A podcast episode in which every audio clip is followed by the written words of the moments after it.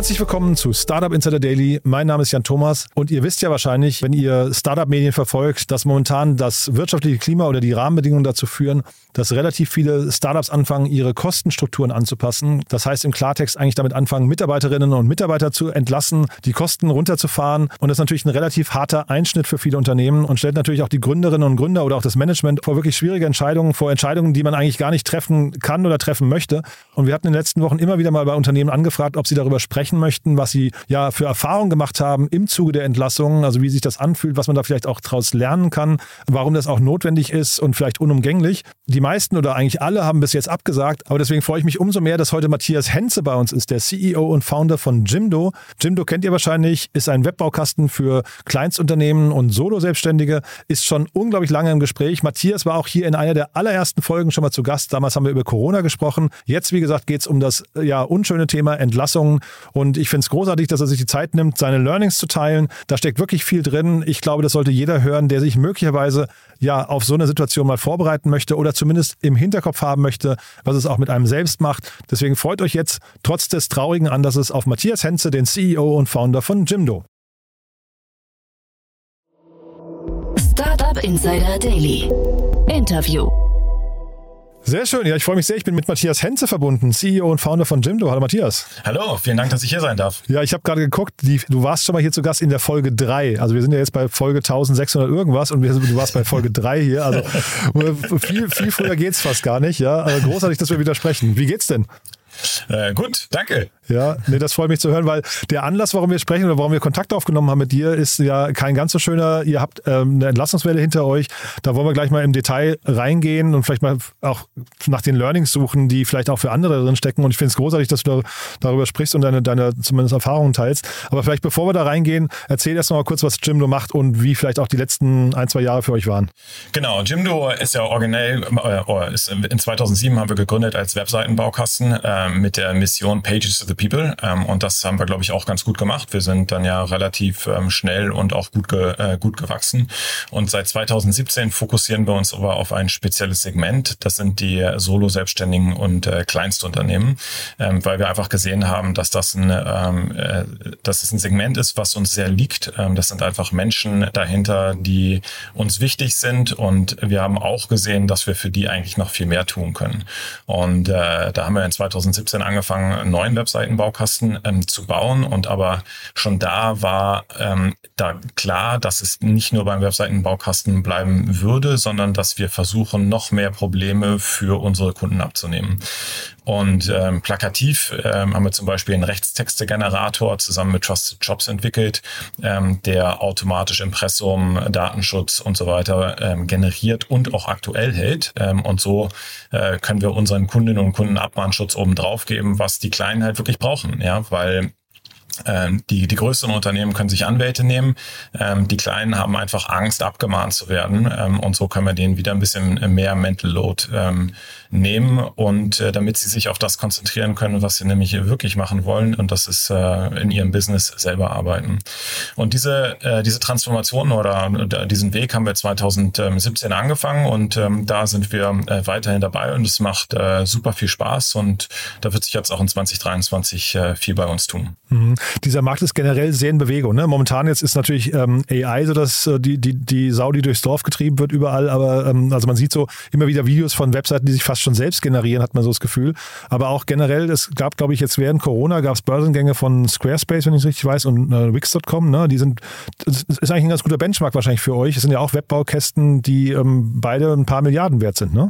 100 Prozent. Ähm, und hier ist aber auch, äh, der Wix und Squarespace sind ein bisschen in anderen Segmenten unterwegs, mhm. also ein bisschen eher größere Unternehmen und wir fokussieren uns hier wirklich auf Gründerinnen und Gründer, Solo, Selbstständige und Kleinstunternehmen und für die wollen wir eben gerne, gerne auch mehr machen.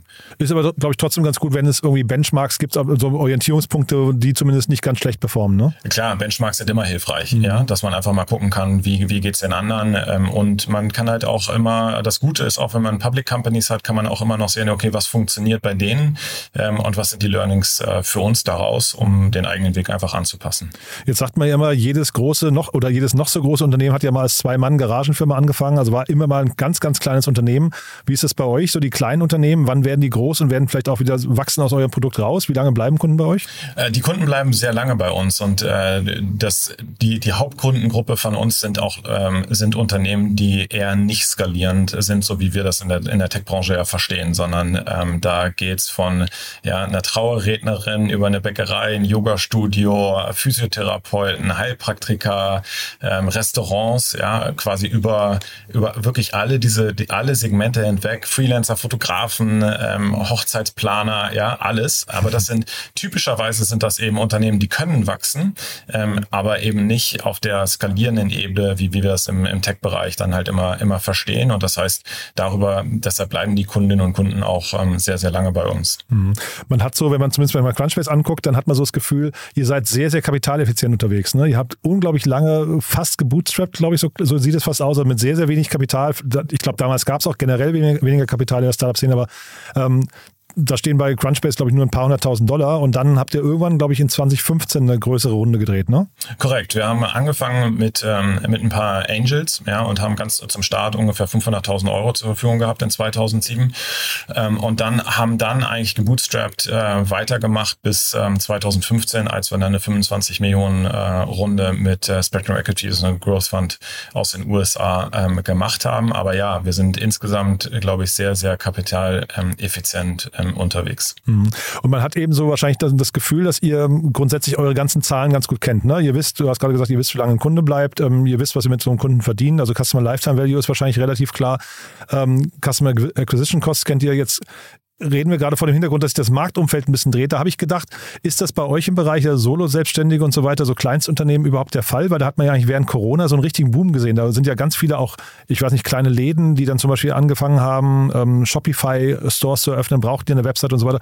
Ist das nicht eigentlich, hat euch das nicht, nicht total in die Karten gespielt auch? Also am Anfang der Pandemie war das auf jeden Fall so, ja. Da war vor allen Dingen natürlich ähm, die, die Unternehmen, die äh, dann gezwungen waren, online zu verkaufen, ähm, mussten eine Online-Shop-Lösung haben. Das haben wir auch gemerkt und für die hatten wir zu der Zeit oder haben wir auch immer noch eine, ein, ein, sehr gutes äh, Produkt, wo der Einstieg in das E-Commerce ähm, eben sehr leicht äh, gelingen kann.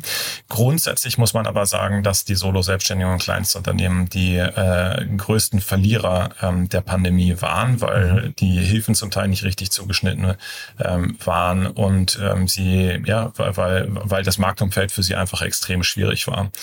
Ähm, und ähm, insofern waren die da, äh, waren viele in der Zeit einfach echt äh, ziemlich gebeutelt. Ähm, das Gute an den kleinen Unternehmen ist, dass sie natürlich eine unglaubliche Resilienz haben und auch äh, ähm, sehr anpassungsfähig sind. Also da äh, kann ich dir Geschichten erzählen. Es ist unglaublich, was die Menschen äh, in der Zeit einfach, äh, einfach geleistet haben. Ähm, und jetzt muss man halt ein bisschen äh, gucken, wie es, äh, wie es weitergeht. Mhm. Genau, weil du sagst, Geschichten erzählen. Ich glaube, das hast du beim letzten Mal hast du auch schon gesagt, ihr seid relativ nah dran an euren Nutzern. Ne? Das ist so fast eine Community ein bisschen, ne? 100 äh, Prozent. Also die, die, die Menschen hinter den Unternehmen ähm, sind uns sehr wichtig und mit mhm. denen klickt es einfach immer. Also mhm. ähm, ich spreche mindestens mit äh, zwei Kunden oder Kunden pro Woche und ich kann ja sagen, es ist so ein bisschen wie, wie Sport machen, weißt du, du denkst so, oh, soll jetzt laufen gehen und so, hast ja auch einen vollen Terminkalender ähm, und dann rede ich mit denen und höre die Geschichten und was die antreibt und das ist total geil. Diese Menschen, ähm, die, die haben halt irgendwann auch Mut übernommen für sich selber und meistens eine Sache, ja, die, ähm, die jammern nicht rum, sondern die wissen, dass sie die Sachen, nur die Sachen beeinflussen können, die in ihrem Umfeld dann auch wirklich äh, beeinflussbar sind. Ähm, die sind alles Grundoptimisten, die wollen alle was bewegen. Ähm, das ist wirklich wirklich, wirklich geil. Viele von denen sind auch sehr, sehr wertorientiert unterwegs, weil sie halt immer nur die richtigen Sachen halt auch machen wollen. Und gesellschaftlich sind sie auch super wichtig für uns, weil sie halt für Vielfalt sorgen. Ja, die äh, machen ganz viele Sachen mit, äh, mit, mit Leib und Seele. Ähm, und das sehen wir als Gesellschaft gar nicht richtig, äh, was, was die wirklich für uns leisten. Mhm. Jetzt hatte ich im Vorgespräch schon kurz gefragt, ob das heute ein trauriges Gespräch wird, weil, wie gesagt, ihr habt eine Entlassungswelle ähm, oder war zu lesen, dass eine Entlassungswelle bei euch stattfinden musste. Ähm, ich finde, also also von außen betrachtet ist ein sehr, sehr harten Schritt, ne? Zumal du hast jetzt gerade gesagt, die, die Nutzerinnen und Nutzer sind äh, eng an euch dran, aber wahrscheinlich das Team ist ja nochmal ein, ein engerer Zirkel. Ähm, vielleicht kannst du mal kurz die Hintergründe erläutern und dann auch, was das mit einem macht. Das finde ich, äh, ich kann mir das gar nicht vorstellen, wenn man in so einer Dimension äh, sich von Mitarbeitern trennen muss. Genau, also ähm, erstmal vielleicht, wie kommt es zu der Entscheidungsfindung? Ja, also wir haben natürlich auch das Marktumfeld äh, logischerweise äh, beobachtet und ähm, wir gucken natürlich sehr stark auch drauf, äh, wie es unseren Bestandskunden äh, geht. Und ähm, wir haben ja sehr, sehr viele äh, Bestandskunden und ähm, die Kündigungsraten sind für uns schon entscheidend, wie es unserem Business dann halt auch einfach geht. Und äh, wir, wie gesagt, die, die kleinen Unternehmen waren in der Corona-Krise schon äh, ziemlich gebeutelt. Wir als Jimdo haben das nicht so stark stark gemerkt. Ähm, aber es geht ja jetzt dann auch vor allen Dingen Ende, Ende des letzten Jahres war es ja so, okay, es ist sehr, sehr wahrscheinlich, dass eine Rezession kommt. Ähm, und dann haben wir uns auch logischerweise damit auseinandergesetzt, was bedeutet das denn für unsere Kunden? Und wir haben ähm, zusammen mit dem äh, IFO-Institut aus München, ähm, das ähm, kennst du ja wahrscheinlich, die mhm. bringen den bekannten äh, IFO-Index raus, bringen wir jetzt seit einem guten Jahr auch den Jindu IFO-Index raus. Mhm. Wir konnten also mithelfen, dass die kleinsten Unternehmen in den großen IFO-Index mit aufgenommen werden. Ähm, und der Jindu IFO-Index ähm, ist, beleuchtet eben nur die, die Selbstständigen. Und da können wir eben sehen, dass die Geschäftslage ähm, deutlich unter der der Gesamtwirtschaft liegt. Ja, und äh, das also schon über die letzten zwölf Monate, seit wir den, seit wir den erheben. und das IFO-Institut fragt ab und zu aber auch nochmal die Sonderfrage nach nach der Existenzbedrohung und die ist auch deutlich höher als die in der Gesamtwirtschaft. Und äh, wenn du dann ein Unternehmen bist, so wie Jim, du hast einfach viele Bestandskunden in dem Segment hast, dann ist natürlich auch die Aufgabe als Unternehmer eben vorausschauend zu handeln und sich auf ein Szenario vorzubereiten, dass das Unternehmen auch in einem Szenario, wo äh, vielleicht ähm, einige Bestandskunden dann äh, auch wegbrechen, äh, dass das Unternehmen trotzdem in einer guten Lage ist. Und deshalb mussten wir dann die die schwere Entscheidung äh, treffen, ähm, um einfach vorausschauend zu handeln, dass wir halt auch einfach von unseren Kosten dementsprechend aufgestellt sind, dass wir 2023 ähm, sehr gut meistern können. Ähm, und deshalb haben wir uns für den äh, Schritt dann entschlossen. Mhm wie du, wie du schon gesagt hast, das ist ein, äh, das ist ein harter Schritt, ja. Ähm, und äh, das ist auch das Letzte, was man dann äh, quasi gerne, äh, gerne wirklich macht. Das heißt, wir haben vorher logischerweise auch schon alle anderen Kosten ähm, weiter runtergefahren ähm, und mussten den Schritt dann aber ähm, zusätzlich eben gehen. Und der Schritt ist hart, ähm, vor allen Dingen auf der zwischenmenschlichen Ebene. Ähm, aber unternehmerisch äh, leider manchmal einfach äh, unausweichlich. Wie weit muss man dann in die Zukunft gucken? Man, man, muss äh, so in die Zukunft gucken, dass man, äh, dass man auf jeden Fall für die Zeit, die man denkt, ähm, die es dauern wird, äh, einfach gut aufgestellt ist. Ja, und ähm, ja, also für mich auch als CEO ist ja die Aufgabe immer sicherzustellen, dass wir in, in sicherem Fahrwasser sind. Ähm, und wir können natürlich nicht alles äh, voraussehen, aber ähm, wir haben die, äh, wir haben uns jetzt so aufgestellt, dass wir ähm, meiner Meinung nach uns da jetzt erstmal keine, keine Sorgen machen müssen. Mhm, bei Gründerszene, glaube ich, war mal so ein, so ein neunmal kluger Artikel zu lesen. Ich will jetzt gar nicht zitieren von wem, aber äh, da hat jemand gesagt oder behauptet, ähm, dass äh, Entlassungen, wenn man im großen Stil Entlassungen vornehmen muss, das eigentlich immer eine, ein Fehler des Management ist, weil man falsch eingestellt hat, also zu viel, zu euphorisch. Würdest, zählt das für euch auch? Weil ich hätte gesagt, für Startups, äh, die sag mal, so eine große Runde nach der anderen machen, könnte das stimmen. Aber bei euch, ihr seid ja wie gesagt sehr, sehr nah am Cashflow eigentlich, ne? Genau, wir haben und wie du auch schon gesagt hast, wir haben ja auch sehr gute, also sehr gute historische Daten und insofern können wir unser Business ähm, schon, schon sehr gut abschätzen. Ähm, hier war es jetzt wirklich so, dass es einfach vorausschauend auf 2023 ist, wo du einfach davon auch ausgehen musst, dass da ein größerer makro, makroökonomischer Effekt ist, ähm, der auch nicht nur in unseren Händen liegt. Ja. Äh, wir sind vorher ähm, auch, äh, auch personell ähm, gut gewachsen, aber ähm, trotzdem war es wirklich eine vorausschauende Maßnahme auf 2023. Wie, wie trifft man dann die Entscheidung, wer gehen muss? Ich finde das ja, das, also wenn, wenn man, das eine ist ja quasi die Entscheidung, dass Leute gehen müssen, ne? oder dass man es gesund findet, wenn das Unternehmen, das Team sich verkleinert und die, die Kosten runterkommen. Aber dann kommt ja die zweite Frage, wer geht? Ähm, macht man das dann äh, anhand von Abteilungen, ähm, weil man äh, einfach sagt, bestimmte Bereiche werden jetzt vielleicht gerade in der nächsten Zeit nicht mehr gebraucht? Oder sagt man, die letzten, die gekommen sind, müssen als erstes wieder gehen? Oder sagt man irgendwie, man sortiert so ein bisschen wie Mark Zuckerberg das gemacht hat, man, oder Google, glaube ich auch, man sortiert die aus, die am schlechtesten performen? Äh, da spielen ganz, ganz unterschiedliche Sachen eine Rolle. Ja, okay, also, äh, also es gibt nicht die Faustformel. Äh, es gibt nicht die Faustformel, nee. Ja, nee, kann ich mir auch vorstellen. Also das ähm, ist wahrscheinlich, äh, ich kann mir, also wie gesagt, Matthias, ich möchte auch nicht mit dir tauschen. Ich glaube, gerade in der Dimension ist das, ja, das war, glaube ich, bei euch ungefähr 15 Prozent ne, des Unternehmens, die, von denen ihr euch trennen musstet, ne? Ja, genau, 15 Prozent. Ja. Ist das für einen persönlich ist das dann, also jetzt will jetzt nicht, dass du dir so dein, dein Innerstes nach außen kehren musst, aber trotzdem nochmal, was, was macht das mit einem selbst? Also äh, ist das dann so ein Moment der Niederlage oder, oder der schlaflosen Nächte oder sagt man einfach, das ist dann auch Teil eines normalen und das, also ich habe ja hier oft VCs, die sagen einfach, das gehört dazu. Ne? Also dass ein Unternehmen pleite geht, gehört dazu, dass Unternehmen Kosten runterfahren müssen, gehört dazu. Wie selbstverständlich oder wie abgebrüht kann man damit umgehen?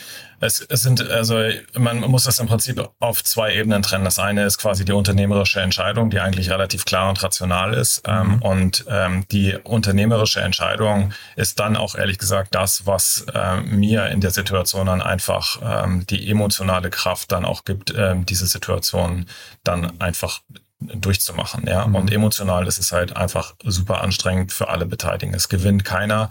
Ähm, es ist, äh, es sind, es sind Leute, die man, man lässt, man trifft eine Entscheidung für Menschen, ähm, die äh, das Beste für das Unternehmen gegeben haben und uns auch dahin gebracht haben, wo wir jetzt stehen, mhm. ja. Und denen dann sagen zu müssen, sorry, für dich geht's jetzt hier nicht weiter, mhm. ähm, ist einfach hart. Ja, ähm, und äh, was mir einfach hilft, ist dann die, äh, die Klarheit im Kopf, äh, einfach zu wissen, das ist jetzt für das Unternehmen die richtige Entscheidung ähm, und äh, die, ähm, die, die treffe ich jetzt mit und äh, dafür trage ich dann auch die Verantwortung. Und nur wenn ich der absoluten Überzeugung bin, ähm, dass es das Richtige für das Unternehmen ist, kann ich so eine, kann ich sowas auch durchziehen. Mhm. Wie, also geht man dann quasi mit einer Zielgröße rein und sagt, ähm, so und so viel Kosten müssen gedrückt werden? Ähm, ich frage deswegen, weil wie kann man sich denn sicher sein, dass man jetzt quasi mit der Menge, die gegangen sind oder gehen mussten, auch wirklich äh, quasi, sagen wir, das Maß schon erreicht ist? Weil ähm, man hat es jetzt zum Beispiel bei, bei Ghost Student war das zu sehen, da hat das so ein bisschen so das Gefühl einer Salamitaktik und dann kann das natürlich, glaube ich, auch zu extremen Verunsicherungen im Team führen, ne? wenn man da immer wieder so alle drei Monate kommt und sagt, jetzt müssen wir nochmal irgendwie fünf Prozent gehen lassen. Ja, nee, man will das nur einmal machen. Also ja. und ähm, da, also ja, ähm, wir haben uns eine Zielgröße gesetzt auf, auf der Kostenseite, wo wir hinwollen. Mhm. Ähm, und die haben wir auch so gesetzt, dass wir uns sehr sicher sind, ähm, dass wir das nicht nochmal machen müssen, sondern es ist dann auch, man will dann auch zu dem Team gehen, äh, das dann, äh, das, das, das weiter da ist ähm, und zu sagen, so, so, das war's jetzt. Und ähm, jetzt äh, können wir uns aber auch eigentlich sicher sein, dass da in der nächsten Zeit erstmal nichts kommt, außer es passiert jetzt wirklich was ganz, ganz Abstruses. Mhm. Bei Elon Musk sieht man es ja auch gerade bei Twitter, der da ja so durchgeht wie so ein, so ein Rambo und einfach jeden rausschmeißt, der nicht, der sich nicht rechtzeitig versteckt. Ne? Ähm, und trotzdem die ganze Zeit aber sagt und äh, kriegt auch Applaus dafür aus äh, Reihen des Silicon Valleys, dass er trotzdem den Laden am Laufen hält. Ähm, wie ist das bei euch? Also äh, nimmt das dann Geschwindigkeit raus? Ähm, fangen vielleicht sogar andere Leute an, sich noch umzugucken und man verliert sogar Leute, die man vielleicht eigentlich behalten wollte? Oder ist man einigermaßen trotzdem auf Kurs und es wird nur einmal so quasi alles neu, neu organisiert und die, die Rollen ein bisschen neu verteilt? Äh, ich glaube, es kommt ganz darauf an, wie man, dann, wie man damit dann danach auch einfach umgeht. Und ähm, wir waren sehr klar in unserer Kommunikation und das haben wir dann auch gemacht, dass wir halt auch gesagt haben, okay, ist klar, wir sind jetzt weniger Leute und ist natürlich klar, dass wir unsere Roadmaps jetzt nicht einfach so weitermachen können und sagen können, okay, wir sind jetzt, äh, wir sind jetzt 15 Prozent weniger, aber der, der, das Arbeitspensum bleibt, ähm, sondern äh, wir haben das für uns einfach so gemacht, dass wir uns einfach nochmal wirklich äh, refokussiert haben auf die Sachen, die jetzt äh, für uns extrem wichtig sind und auch, glaube ich, mit einer sehr klaren äh, Vorstellung jetzt ähm, reingegangen sind, was, was jetzt in den nächsten Monaten einfach passieren, äh, was wir, was wir, was wir machen wollen. Ähm, und das äh, hat dem Teams, glaube ich, auch die Sicherheit gegeben, okay, wir, äh, wir wissen schon, was wir hier machen und wir haben das Team übrigens auch in diese ganzen Prozesse ähm, dann sehr mit einbezogen mhm. ähm, und das war, glaube ich, hilfreich, um, um neues Vertrauen einfach aufzubauen. Wie, äh, also weil du sagst Team und du hast auch gerade von wir gesprochen, wer ist denn dann in so einem Fall dein Sounding Board? Also, ähm, weil ich glaube, aber in diesen dunkelsten Stunden ist ja ein Geschäftsführer meistens erstmal alleine oder ein Gründer. Ne? Ähm, äh, wie, wie geht sowas vonstatten? Ja, korrekt. Also es äh, ist letztendlich trage ich dafür natürlich die Verantwortung, aber ich habe natürlich mein Team um mich herum und wir ähm, das äh, das erweiterte Leadership-Team ähm, hat das ähm, äh, das haben wir zusammen gemacht mhm. und das ist auch eine wirkliche Teamleistung, sowohl ähm, dann natürlich den den Tag, aber aber auch vor allen Dingen auch alles, was danach dann kommt. Ähm, und äh, da sind wir, glaube ich, sehr klar und ähm, das war auch ein echt echt richtiges Teamwork. Hm.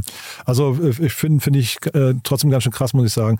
Äh, so nach vorne raus, also oder vielleicht kannst du noch mal kurz sagen, äh, gibt es denn da jetzt noch Learnings, die du teilen kannst? Also gibt es denn vielleicht so Do's und Don'ts, wo du sagst, boah, das hätten wir lieber gerne anders gemacht oder auch Dinge, wo du sagst, die muss man sich auf jeden Fall, also jetzt ne, zum Beispiel eben Salamitaktik vermeiden, ist glaube ich so eins der Themen, die man vermeiden möchte, aber gibt es andere Sachen, wo du sagst, wenn, wenn man vor dieser harten Entscheidung steht, dann geht am besten so und so vor? Ja, das erste ist glaube ich tatsächlich, ähm, wo wir eben schon drüber gesprochen haben, dass man sich sicher, sicher ist, wirklich diese Salamitaktik zu vermeiden. Also das heißt, ich mache das jetzt einmal. Ähm, das zweite ist, ähm, dass es auch klar sein muss, dass man danach einfach den Fokus ähm, neu setzt, beziehungsweise die Unternehmensziele an das neue Szenario eben tatsächlich einfach anpasst. Das dritte ist, mit einer absoluten Transparenz äh, reinzugeben, äh, reinzugehen oder auch über den ganzen Prozess möglichst transparent zu sein und auch danach transparent zu sein, was man dann auch macht. Denn das, was man eigentlich, also was natürlich die Aufgabe ist, dann sehr, sehr schnell wieder ins Doing zu kommen und äh, weiter gut exekutieren zu können. Und äh, da muss man sich auch im Voraus eigentlich schon einfach Gedanken machen, wie man das denn am besten macht. Ähm, und äh, wenn das ich glaube, wenn man das wirklich bedenkt, dann ähm, kann man da kann man da gut durchkommen, aber man muss sich auch, also das ist also cool ist es auf jeden Fall nicht, ja. Mhm. Ähm, und äh, ein bisschen neu sortieren muss man sich danach auf jeden Fall. Und man sieht immer wieder, es gibt so Listen, die dann kursieren, wo dann Unternehmen versuchen, Mitarbeiter zu vermitteln und so weiter. Ist das so ein typischer, so, so quasi so ein, so ein, Standard, den man dann macht, dass man versucht, irgendwie noch zu helfen? Oder äh, hat man den, hat man da auch gar nicht den Kopf dafür, weil man sowieso irgendwie, keine Ahnung, in in einem Modus ist, den man so eigentlich nicht kennt? Der, also das ist, das ist ein bisschen individuell, ja, und ich sehe auch unterschiedliche Firmen das unterschiedlich ähm, handhaben. Ähm, äh, unsere Aufgabe habe ich schon die ganze Zeit immer so verstanden. Also wir, wir wollen, wenn uns die Mitarbeiterinnen und Mitarbeiter dann äh, helfen lassen, helfen wir gerne, ja, ähm, und versuchen wirklich alles, alles äh, Mögliche zu tun, damit sie dann den nächsten guten Job äh, für sie einfach bekommen. Mhm. Und äh, das heißt, wir haben das, wir haben das auch gemacht ähm, und wir haben wirklich versucht zu helfen, äh, wo es denn ging. Mhm. Aber das heißt jetzt erstmal, also mal, das Kapitel ist zugeschlagen, jetzt schaut man nach vorne und vielleicht kannst du mal sagen, wie, wie geht es jetzt weiter bei euch? Was sind so die nächsten großen Schritte? Ähm, wir, ja, wir, wir sind voll dabei und wir sind ähm, auch sehr optimistisch, was 2023 angeht, was unsere, also äh, was, was unsere eigene Roadmap angeht. Ähm, und wir, habe ich ja schon gesagt, wir konzentrieren uns auf dieses Segment der Solo Selbstständigen und Kleinstunternehmen und da launchen wir noch weitere Produkte. Ähm, da sind wir auch gerade in der Alpha-Phase von, von ein, zwei Sachen, die, äh, die sehr spannend sind, die wir mhm. dann auch an den Markt bringen. Und ähm, da freue ich mich drauf, weil ich glaube, dass es unseren äh, Kundinnen und Kunden ähm, sehr, sehr weiterhelfen kann. Und äh, insofern bin ich, äh, bin ich sehr gespannt. Und jetzt muss ich trotzdem mal fragen, habe ich ja eingangs schon gesagt, äh, AI, ist das für euch ein Thema? Weil man sieht, äh, man hat irgendwie das Gefühl, da Dinge verselbstständigen sich gerade. Ne? Also man hat, dass man wirklich über Spracheingabe irgendwann Präsentationen, Webseiten und solche Geschichten, vor allem sagen wir, kleinere Webseiten, wie, wie vielleicht in eurem Segment äh, dann, dann machen kann. Ist das ein Thema, was für euch kritisch wird oder seid ihr da sogar vielleicht dran, sowas selbst zu basteln? Also ich glaube, das ist eine ganz riesige, eine ganz große Opportunität für uns. Ähm, mhm. Auch der, wir haben ja 2017 dann angefangen oder haben wir einen neuen Webseitenbaukasten gebaut und der fiel damals schon in die Kategorie AI Website Builder, ähm, weil das, was wir halt machen, ist, äh, wenn ein, äh, wenn jemand zu uns kommt und eine Website erstellt, fragen wir den am Anfang Fragen und dann versuchen wir schon die äh, zu gucken, ob die Person irgendwo schon Inhalte im Netz hat, sei es bei Facebook oder bei Google Places. Ähm, und dann nutzen wir all diese Informationen, um denen dann eine personalisierte Webseite zur Verfügung zu stellen. Das heißt, die Webseite ist idealerweise dann auf die Industrie schon angepasst, ne? Und dann also zum Beispiel ein Fotograf, der hat äh, ganz, ganz viele Bilder, ähm, auf der ersten Seite, der hat eine Menüstruktur, ähm, die passt, ähm, während äh, ein Restaurant, ähm, da gibt's halt logischerweise Menü als, äh, als, als Punkt, da ist auch Google Maps, Öffnungszeiten, Telefonnummer sind ganz weit vorne dann, ja, äh, und da haben wir schon immer Teile von AI mit verwandt, wobei das eher, ehrlich gesagt, eher Smart Use of Data war. Mhm. Ähm, und insofern äh, sind wir, experimentieren wir natürlich die ganze Zeit dann auch ähm, intern mit AI und ich glaube, dass das für unser Kundensegment ähm, tatsächlich äh, richtig cool ist, äh, weil wir da den Menschen einfach noch auf einer ganz anderen Ebene einfach weiterhelfen können. Super. Du, jetzt muss ich einmal nochmal fragen, bei euch, ich hatte mir hier notiert, Japan, ähm, das war ja bei euch so eine verrückte Geschichte mit Japan nochmal, ne? Die musste, also wie, wie geht's Japan gerade? Hat es auch noch den Stellenwert, wie es äh, vor, vor zwei Jahren hatte? Ja, ja, Japan ist nach wie vor ein sehr großer Markt für uns. Ähm, mhm. Ist äh, echt cool. ja, und das war ja mehr aus, also hatte ich mir notiert, mehr aus Zufall entstanden damals, ne? Genau, es war einfach, wir waren ja eine, eines der, der ersten Startups, die damals auf TechCrunch äh, gefeatured wurden und das hat jemand in, äh, in Japan gelesen, der fand das cool und ist dann nach Hamburg geflogen und dann haben wir einen Deal gemacht und äh, die machen das äh, ganze Country Management äh, in Japan äh, für uns und äh, das ist eine super coole Partnerschaft. Cool. Also fantastisch, Matthias. Ich finde es total nett, dass du dir die Zeit genommen hast und äh, alles andere selbstverständlich über sowas äh, auch öffentlich sprichst, äh, sprichst. Denn wir haben hier wirklich ein paar Leute schon angefragt, ein paar Startups und der, der sag mal, die Gesprächsbereitschaft bei dem Thema, bei Finanzierungsrunden ist immer groß, ne? aber bei solchen Themen muss man sagen, äh, äh, überproportional kleiner. Also von daher ganz, ganz lieben Dank, muss ich sagen. Ja, es ist halt, es, es gehört halt gewisser, also ich, ich gebe den VCs in einer gewissen Weise halt auch recht. Ja? Ich meine, Jimdo gibt es jetzt ähm, seit gut 15 Jahren mhm. ähm, und wir haben viele Höhen, ähm, aber auch einige Tiefen gehabt. Und äh, ehrlich gesagt, die Tiefen sind die Phasen, wo man am meisten lernt ähm, und wo manchmal auch für sich selber dann trotzdem auch wieder eine Chance ähm, steckt, die muss man dann erstmal wieder sehen und, und finden. Ähm, aber so sehe ich es in unserem Fall eben auch. Aber ich finde, diese Nüchternheit da reinzubringen ähm, und versuchen, dieses, du hast es ja vorhin sehr, sehr gut beschrieben, dieses, da, man muss jetzt Leute entlassen, die das Unternehmen mit aufgebaut haben und an den Punkt gebracht haben, wo man heute ist. Das ist schon, finde ich, ein Kunststück. Also jetzt gar nicht im Sinne von, äh, ich wollte es gar nicht kritisieren, sondern ich finde es auch beeindruckend, wenn man das irgendwie trennen kann. Ähm, ist nicht selbstverständlich, weil als Unternehmer hast du ja immer das Unternehmen im Blick. Du musst ja darauf achten, dass der Organismus weitergeht. Ne? Ganz, ganz genau. Also ja. es ist halt die Aufgabe für mich als Unternehmer ist es, dass es, dass es uns einfach gut geht und dass auch, äh, ähm, ja, dass wir einfach so aufgestellt sind, dass wir die, die, die Schritte gut gehen können. Ähm, und da erzählt auch manchmal einfach, dass das unter, das ist der, ja, das ist, dass das Unternehmen insgesamt auch finanziell gut aufgestellt ist, mhm. ähm, eben dazu. Und in unserem Fall als kapitaleffizientes Unternehmen sowieso. Mhm. Und du, äh, ich höre raus, du hast jetzt, ich weiß gar nicht, ob du die Anekdote kennst, aber der Finn Hensel hat ja bei Movinga damals auch Leute entlassen müssen und die haben ja diesen super GAU gehabt, dass sie allen Leuten, die beteiligt waren, eine falsche E-Mail geschickt hatten. Die, die bleiben durften, haben die Mail bekommen, äh, ihr müsst gehen und die, die gehen mussten, haben die Mail bekommen, du darfst bleiben. Also es war wirklich exakt phasenverkehrt. Der schlimmste Tag in seinem Leben hat er mal erzählt, ja. Und sowas das, hast du nicht erlebt, glaube ich, ne? Das, das, also äh, so kleine Sachen erlebt man äh, in dem Prozess, glaube ich, immer. Also ich, ähm, du versuchst dich natürlich sehr, sehr penibel und genau darauf vorzubereiten, mhm. dass solche Sachen nicht passieren. Aber kleinere Sachen gehen auch an so einem Tag einfach schief und damit muss man dann, äh, muss man dann, muss man dann umgehen. Es ist aber natürlich, ähm, die, die, diese Fehler tun richtig weh, ja, mhm. weil es da eben auch um die einzelnen Menschen dahinter genau, geht. Genau. Ähm, und das ist, äh, das, ja, deshalb muss man sich wirklich sehr, sehr gut vorbereiten. Okay, dann nehmen wir das noch als letztes Learning mit. Wer das wirklich macht, der muss sich vielleicht auch empathisch auch mal reindenken. Da gegenüber sitzt ein Mensch und äh, für den geht es ja wirklich dann um die Zukunft. Matthias, ich fand es ganz, ganz großartig. Wie gesagt, vielen Dank, dass du es geteilt hast. Äh, nach vorne raus finde ich, klingt es toll, was du erzählst. Ich drücke die Daumen und wenn, äh, sagen wir, euer AI-Konzept ein bisschen weiter ist, äh, können wir gerne nochmal sprechen, wenn du magst. Sehr gerne. Freue cool. mich drauf. Dank dir, ne? Bis dann. Alles klar. Bis dann. Ciao. Ciao. Startup Insider Daily der tägliche Nachrichtenpodcast der deutschen Startup-Szene. Ja, das war also Matthias Henze, der CEO und Founder von Jimdo. Und ich glaube, ich habe nicht zu viel versprochen. Es war wirklich ein sehr, sehr cooles Gespräch. Ich finde es großartig, dass Matthias so ehrlich und authentisch äh, darüber gesprochen hat und vor allem sich auch die Zeit genommen hat und, die, und bereit war, überhaupt darüber zu sprechen. Wie gesagt, nicht selbstverständlich. Wir haben andere angefragt, die das nicht machen wollten. Äh, kann man auch verstehen. Ist ein Thema, was man wahrscheinlich schnell vergessen und abhaken möchte.